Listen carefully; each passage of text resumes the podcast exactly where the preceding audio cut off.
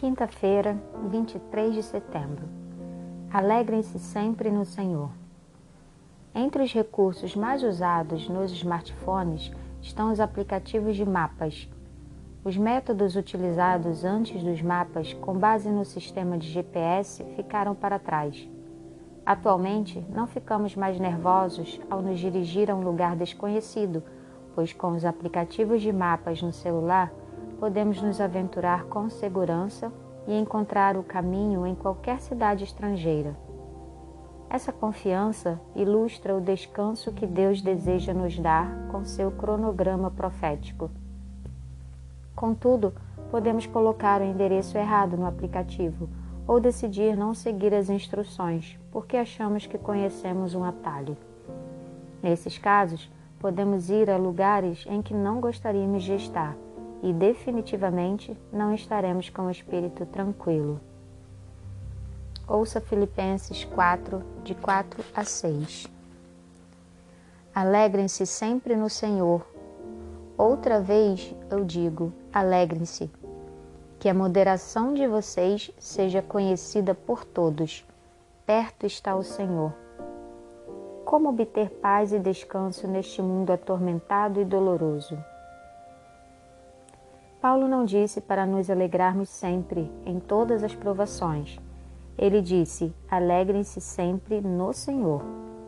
Não importa a nossa situação atual, nem as provações que enfrentamos, se meditarmos demoradamente em Deus, em Sua bondade, seu amor e seu sacrifício na cruz por nós, nós podemos nos alegrar nele e ter paz em nosso cansado coração próprio tom do texto sugere descanso, paz e uma esperança que transcende as coisas deste mundo.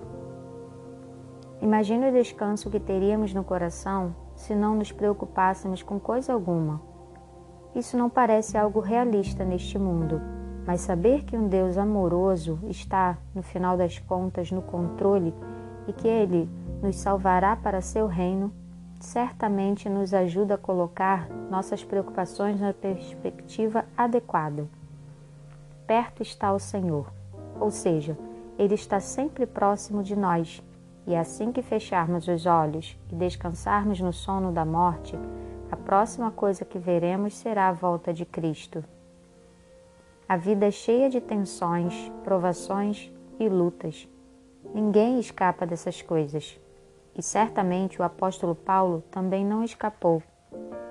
Ouça 2 Coríntios 11, de 21 a 28. Para minha vergonha, confesso que fomos fracos demais para isso. Mas naquilo em que outros têm ousadia, eu volto a falar como se fosse louco. Também eu a tenho. São hebreus? Eu também. São israelitas? Eu também. São da descendência de Abraão? Eu também. São ministros de Cristo, falando como se estivesse fora de mim, afirmo que sou ainda mais. Em trabalhos, muito mais. Em prisões, muito mais. Em açoites, sem medida. Em perigos de morte, muitas vezes. Cinco vezes recebi dos judeus quarenta açoites menos um. Três vezes fui açoitado com varas. Uma vez fui apedrejado. Três vezes naufraguei. Fiquei uma noite e um dia boiando em alto mar, em viagens muitas vezes, em perigos de rios, em perigos de assaltantes, em perigos entre patrícios, em perigos entre gentios, em perigos na cidade, em perigos no deserto, em perigos no mar, em perigos entre falsos irmãos, em trabalhos e fadigas, em vigílias muitas vezes, em fome e sede, em jejuns muitas vezes, em frio e nudez. Além das coisas exteriores, ainda pesa sobre mim diariamente a preocupação com todas as igrejas.